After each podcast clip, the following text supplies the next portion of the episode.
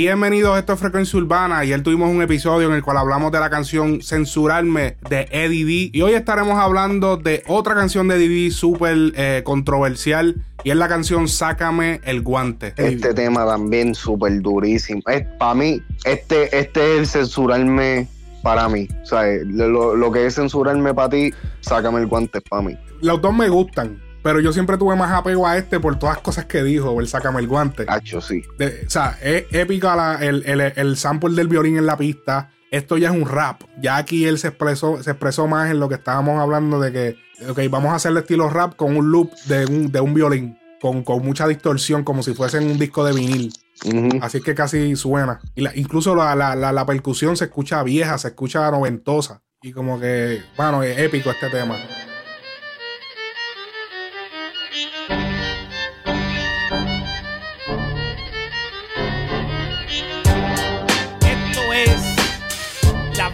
Nada más que la verdad. Sin adorno, de mi corazón para el mundo.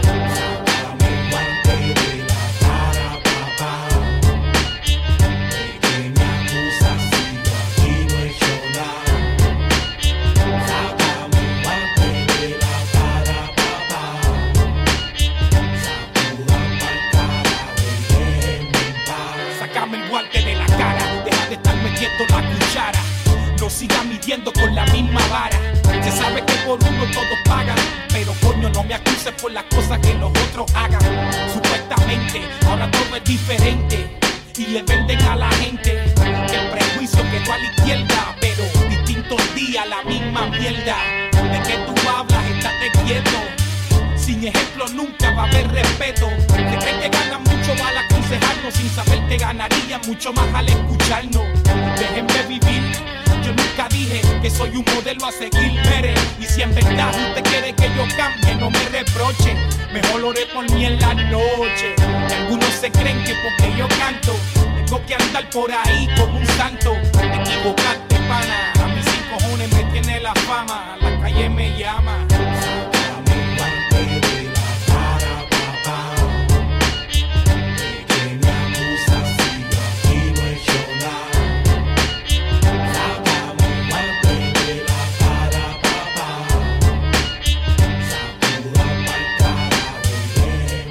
Este tema salió en Los Doce Discípulos también. 2004. 2004 es el tema número 14. Es creo que el tercer tema de Didi solo en el disco completo y, demuestra la versatilidad que tiene el hombre en la música. En este tema otra vez se va bien social, es un rap como dijo, como dijo Alex, y este hace parte de, de mi playlist de rap exclusivo en español porque tú sabes, algo, algo que yo aprecio mucho de, de del rap en español, de, de, los, de los buenos en verdad, es cuando llevan un mensaje, o sea, que no están hablando mierda por hablar mierda. Y definitivamente con este tema fue que Didi se convirtió en uno de mis favoritos. No, definitivo, épico. Este tema, para los que no saben, sácame el guante de la cara, es una expresión, no sé si hay algunos países que no la reconozcan, pero hay otros que me imagino que sí. Pero eso es una frase como déjame quieto, o sea, suéltame. O sea, me, me, me estás dando, ya me estás dando demasiado, como que, mano, déjame quieto, cabrón, déjame vivir. Eh, eso es lo que quiere decir como la frase, como que suéltame, sácame el guante. Ya está alto de odio.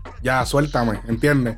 Y, y, esa es la temática del tema, está como que bien personal, o sea, la línea, eh, donde él dice, por ejemplo, dice, si tú te pones a analizar, es, más o menos la misma temática de censurarme, lo único que es como que otro tema, una continuación. Eh, él, él, él, entre, la, entre las cosas que refuta dice, porque toda, todo el tema se trata de, yo no hice esto, yo no fui el que hice aquello, yo no fui el que hice esto, yo no fui el que hice aquello, lo único que soy culpable es de esto. Yo no fui el que hice aquello, yo no me inventé esto, yo no hice esto, yo no le presenté a fulanito, yo no hice esto. En una él dice, yo no mandé a sacar el rap de la emisora y yo no me quito como la gobernadora. El, el, en, yo no mandé a sacar el rap de la emisora, el gobierno y Berla González la, la, senadora que, es reconocida mundialmente como la que estuvo en contra del reggaetón eh, o de la música urbana del gran perreo, como sea que se le conociera en ese momento. Ella fue, e, ella era como que la, era una senadora que velaba mucho por las cosas artísticas. Y, honestamente, para mi opinión, yo no pienso que ella quería hacer un mal desde el punto de vista de ella. Ella era una señora bien, bien, bien alegre. Ella fue actriz en Puerto Rico, fue bailarina, eh, comediante o sea, ella conocía de las artes. Ella era una artista, de, ella era artista. Ella no era una persona que, que simplemente leía, eh, o sea, un simple político. Ella sabía lo que era crear arte. Y ella lo que me imagino que, o sea, mano, o sea, cuiden las letras, cuiden lo que están haciendo, porque acuérdate que te están escuchando chamaquitos, no podemos permitir que, tú me entiendes, están demasiado explícitos. Y eso fue, ya después, después que todo se arregló y que el género se, se arregló para más comercial, que salió Tito el Bambino y, y Héctor, Tito y Héctor, eh, salieron muchos artistas, Zion y Lennox, gente que, que hacían música un poquito más, más limpia. Ella iba a los paris y, bailaba y todo a fuego. Ella, ella llegó un momento que ella reconcilió con el género. Y ella, o sea, esto era lo que yo quería. Yo no quería eh, censurar lo que los jóvenes querían. Yo simplemente estaba buscando que limpiaran. Obviamente, ella no era la única persona que estaba en aquel momento en eso, pero ella fue una de las portavoces y yo, en mi opinión, no siento que ella fue tan culpable.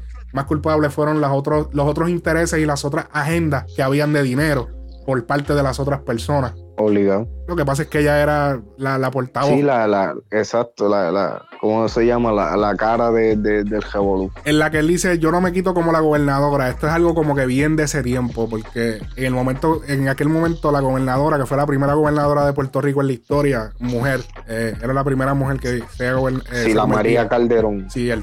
Ella se divorció de un matrimonio de, tres, de 23 años y se casó con el, con el secretario de Desarrollo y Economía de ese tiempo. ella dejó su matrimonio de 23 años y en medio de ser gobernadora, ¿sabes qué? Votó como quien dice, es como que es como que suponer que Donald Trump vote a la, mujer de él y se case con, con, una de las empleadas de él.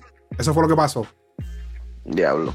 Eso fue, eso fue como un escándalo, como que wow. No, eso fue algo bien grande porque entonces la estaban llamando también hipócritas por los de estos católicos y todas las pendejadas. es, algo bien grande. Puerto Rico, si, algo que yo, yo he aprendido de Puerto Rico es que Puerto Rico, la, gente puertorriqueña, los fanáticos fanáticos de la política y la religión son hipócritas dentro de sí mismos y son ciegos al, al cambio y a, tú sabes, a, a, a, las nuevas generaciones, están pegados en, en esos tiempos y en esas, cre en esas creencias, porque la política es lo mismo, la política es una religión, pues, actúan de la misma manera. Pero, anyways, este, algo que quería decir de, esto, una de, de, las líneas que a mí me, chocó mucho también, que, me, que es irónico porque yo nunca era fanático de la, de la historia y de ahora de grande me, interesa mucho. Es la línea que él dice, yo no le robé la tierra a los taínos ni le niego los papeles a los latinos. Y es como que... Sigue siendo de eh, ahora. ¿Ah? Sigue siendo de ahora, sigue siendo como algo nuevo. Sí, no, y que no, no solamente eso, es como que bien consciente, ¿me entiendes? Una persona que, o sea, no, no te está hablando mierda por hablar, te está hablando con base y fundamento, te está trayendo, tú sabes, eh, referencias te está, poniendo, te, está, te está ofreciendo información que ya tú sabes, información que debes saber, información que, que tú sabes, que, que todavía estamos viviendo, como dijo Ale, todavía estamos, eh, eh, es poderosa, ¿me entiendes? Tiene definición tiene, un, tiene una, una, misión por cumplir y, me gusta la música así, ¿me entiendes? Me gustan los artistas que pueden hacer, eh, poner, poner al fanático o poner al, al, al, que escucha a pensar, no solamente a vibrar con lo que está diciendo o a vibrar con la, con la, con la pista o lo que sea, pero que simplemente, o sea, después de escucharlo tú digas, wow, tengo que escucharlo otra vez para prestarle atención a lo que está diciendo y que en la segunda escucha tú digas,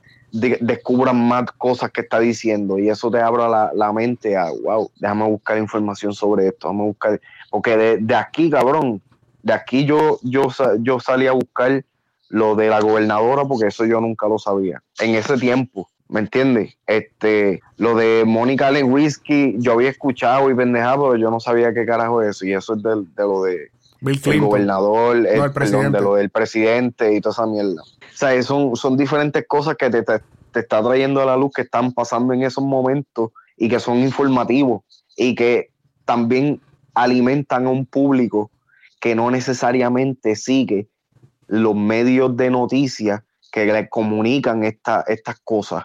¿Me entiendes? Que quizás hay muchas personas que aprenden de, estos sucesos en la vida gracias a personas como esta. Y eso es súper importante. Claro, porque es como, como tú buscar un, un, highlighter, un, bolígrafo de eso de hacer, de, de, sombrear y sombreas esa, esa, parte de la historia y eso se queda inmortalizado en, en, en, una canción, en una grabación y eso de por vida va a quedar ahí. Eso como que es bien interesante y hacerlo de una manera atractiva que atraiga al oído. E, e, ese es el gran reto. Por ejemplo, volviendo a las referencias, él, en una dice, yo no me humillo ante los gringos. Ahí podemos ver un pensamiento más independentista. Ahí como que diciendo que yo no me voy a humillar ante los gringos. A pesar de que mi país es, parte de Estados Unidos y es colonia, somos un Estado libre asociado, pero yo no me humillo ante ellos. Eh, luego dice, ni me cogieron con 70 kilos en Santo Domingo. Eso él, está haciendo una referencia a una presentadora eh, que la cogieron literal con par de kilos, no sé si eran 70, pero sí eran par de kilos y la cogieron en, República Dominicana en una, en, una embarcación donde ella iba con su novio, iba con par de gente y aparentemente eh, iban traficando, pero la, ah. cogieron en una embarcación y estuvo eh, un gran tiempo en prisión. Laura Hernández era el nombre de ella. y el diablo y fue presentadora. Bueno, no he vuelto a escuchar de ella, y, pero sí sé que fue un súper escándalo en ese tiempo. Yo no inventé ni los cigarrillos ni los whisky, ni puse a mamar a Mónica Lewinsky, como la historia que tú dijiste ya, eh, que era la secretaria Mónica Lewinsky de Bill Clinton, el presidente de los Estados Unidos, en los 90. Eh, y él literal se tiró a la secretaria. el presidente se tiró a su secretaria y salió a la luz. Y eso fue que por eso terminó su presidencia no, yo creo que no terminó. Yo creo que, yo no sé si no estoy seguro si terminó. Yo creo que sí, que fue por eso. Verifícame esa información en lo que voy hablando. voy a buscarlo ahora mismo. Pero yo creo que no terminó porque como que no sé qué fue lo que hicieron. La mujer lo perdonó, hicieron algo, no, no recuerdo. Yo sé que pues, fue un súper escándalo a nivel mundial eh, que Mónica Lewinsky estuvo con su jefe, el presidente de los Estados Unidos, Bill Clinton. Yo no trato a los pobres como animales ni dejo morir la gente en hospitales. Ahí viene lo de los seguros que yo estaba diciendo ahorita en, lo que dije en otro análisis. Yo no mandé boricuas por de Hussein, eso refiriéndose a cuando obviamente hubo la guerra y, Hussein, eh, el, este líder de, de por allá del Medio Oriente, eh, George Bush, que era el presidente en aquel tiempo, pues mandó tropas de puertorriqueños. Ese es uno de los, esa es una de las cosas que los puertorriqueños sirven al ejército de los Estados Unidos y, pues muchas veces, muchas veces no siempre durante estas guerras, eh, mm. si muere una tropa del ejército, pues puede que hayan puertorriqueños allí. ¿Tienes ya el dato? Este, estoy leyendo. Ok, ok. Luego más adelante él dice, yo no le dije a los policías que ennuaran a la menor en la celda. Eso obviamente tiene que haber sido un caso de ese tiempo. Es muy difícil encontrar cuántos casos en el oh. mundo no han habido de eso. Así que eh, luego vienen las barras. Yo no le robé la tierra a los taínos ni le digo los papeles a los latinos como ya tú dijiste, que sigue siendo una barra eh, updated. Parece, si tú tiras esa barra ahora, suena como que pasó ahora mismo. Porque estamos en un momento que, le niegan los papeles a los latinos, y especialmente ahora tienen lo de los taínos, que eso nunca va a pasar. Obviamente es un algo histórico.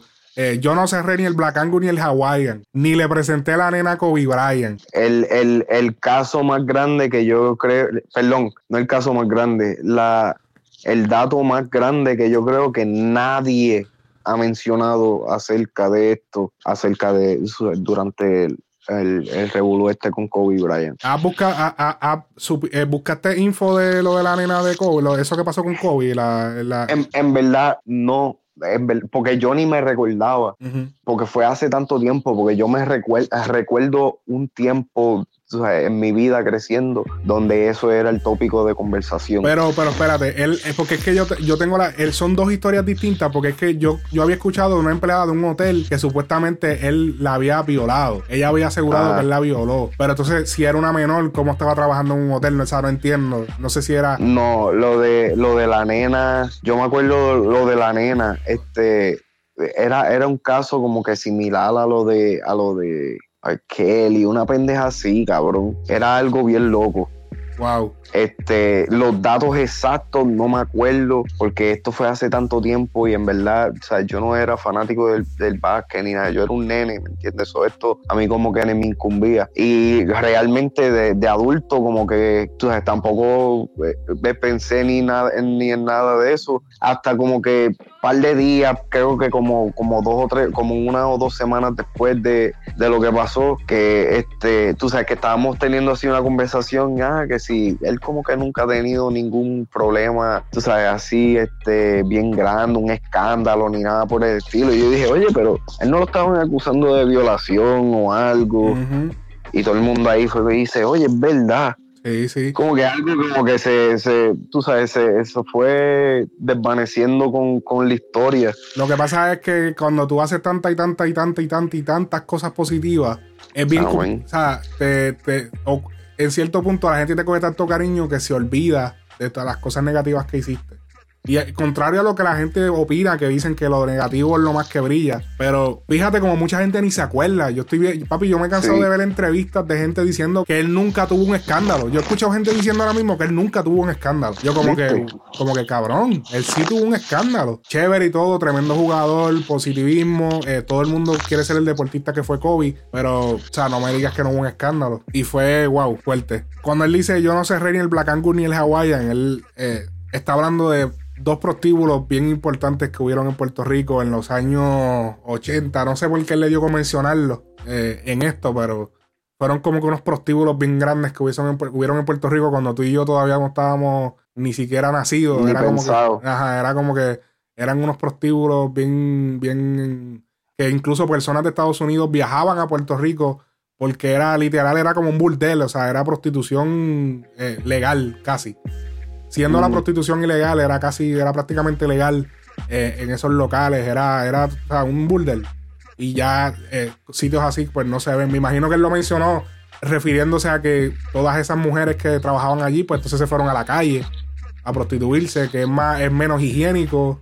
Eh, no sé, en vez de verlas en el burdel, las ves en la calle, que se ve más feo, los niños las ven.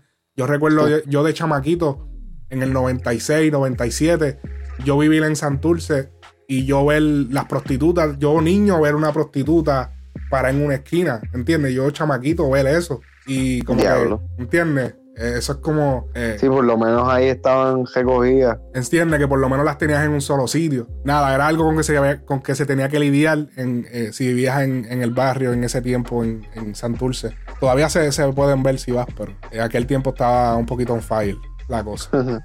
eh, Déjame ver qué más tenemos por aquí. En verdad, el segundo verso es el más poderoso. El primero es un poquito más general, un poquito como que empezando a, el desafío. Sí. ¿Me entiendes? Ya el segundo verso es más directo. Es como que, tú sabes, a la defensiva, como que, tú sabes, tanta pendeja que están hablando de mí y yo no fui el que hice pam, pam, pam, pam, y empieza por ahí para la lista. Eh, es un tema que definitivamente para mí eh, marcó, tú sabes, mi primera fascinación con la música y, la primera vez que empiezo a prestarle atención a no solamente la pista y el ritmo y pendejada, sino a la letra, lo que están diciendo el mensaje que están tratando de, llevar. En el 2004 yo tenía que 12 años. Eso tú sabes, eh, fue cuando, cuando ahí definitivamente yo empecé a involucrarme en la música, eh, escribiendo y haciendo pistas y toda la pendeja. que fue bien, eh,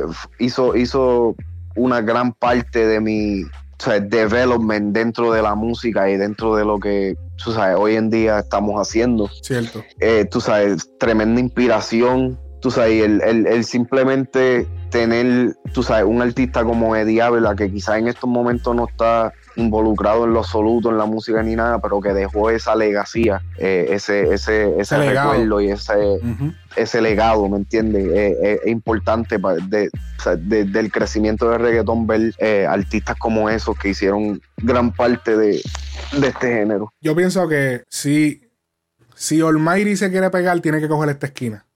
A nivel de, su música, porque ya está pegado como figura. Pero si él quiere conectar esta, esta línea que todo el mundo la ha olvidado y todo el mundo lo que habla es de rifle chipete, te voy a matar y te lo metí en el J y, la otra que si y, vamos a hacerlo en la parte atrás y vamos, ¿entiendes? esta línea se ha olvidado un poco. Así que yo siento que, yo espero que en el disco Genelipsis hayan canciones como esta, que no solamente. Yo creo que él tiene la humildad para hacer eso. Porque eh, eh, estos temas están hechos pensando en, el pueblo, en las masas. No, tú dices eh, que quizá no tiene la calle. un artista bien egocéntrico.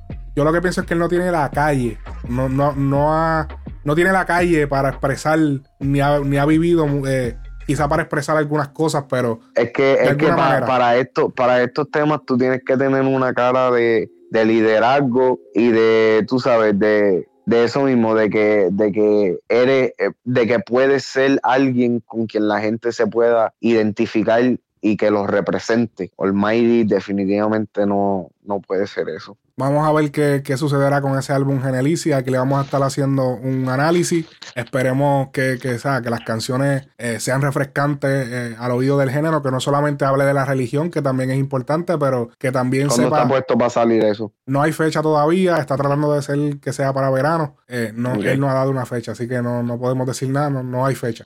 pero yo espero que, no solamente sea religioso, que sea que, que incluya cosas sociales, todo, que involucre el gobierno, que involucre todo, que hable de todo. Eh, me encantaría que no solamente obviamente importante que sea eh, que tenga que ver con religión porque es lo que él está haciendo, es lo que él vive a diario, pero también que incluya cosas sociales que tengan sentido y que lo más cabrón que tiene el Mayri es, cabrón, que, tiene toda la experiencia de la música secular, tiene, tiene todo ese flow, ese flow que a lo mejor una persona que siempre se ha dedicado a hacer rap de, de, de religión no tiene y es que tiene todo ese...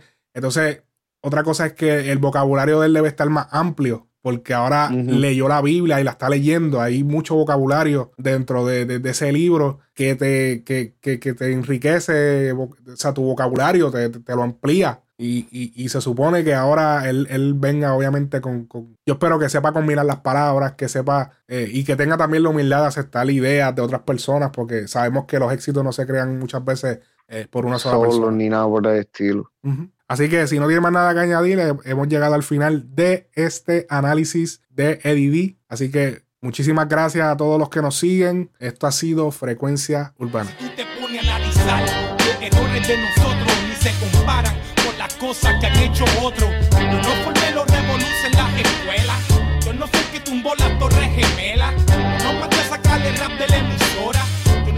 Como la gobernadora. No me humillo ante los gringos ni me cogieron con 70 kilos en Santo Domingo. Yo no inventé los cigarrillos ni los whisky, ni puse a mamar a Mónica le whisky. Yo no trato a los pobres como animales, ni dejo morir la gente en hospitales. Yo no mandé boricuas por de Hussein, ni le dije rata Freddy Valentín. Yo no voté por venta, ni le dije a los policías que ennuaran a la menor en la celda. Yo no le robé la tierra a los taínos, ni le niego los papeles a los latinos. Yo no cerré ni el Black del Hawaiian, ni le presenté la nena Kobe Bryant. Yo no mezclo la leche con la magnesia, ni manipulo a las personas en la iglesia. Yo nunca he dicho que la juventud está perdida, ni le robé dinero al Instituto El SIDA. Yo no caso parejas del mismo sexo pago las visitas de los presos. Si de algo soy culpable, es de vivir sin importar lo que la gente hable.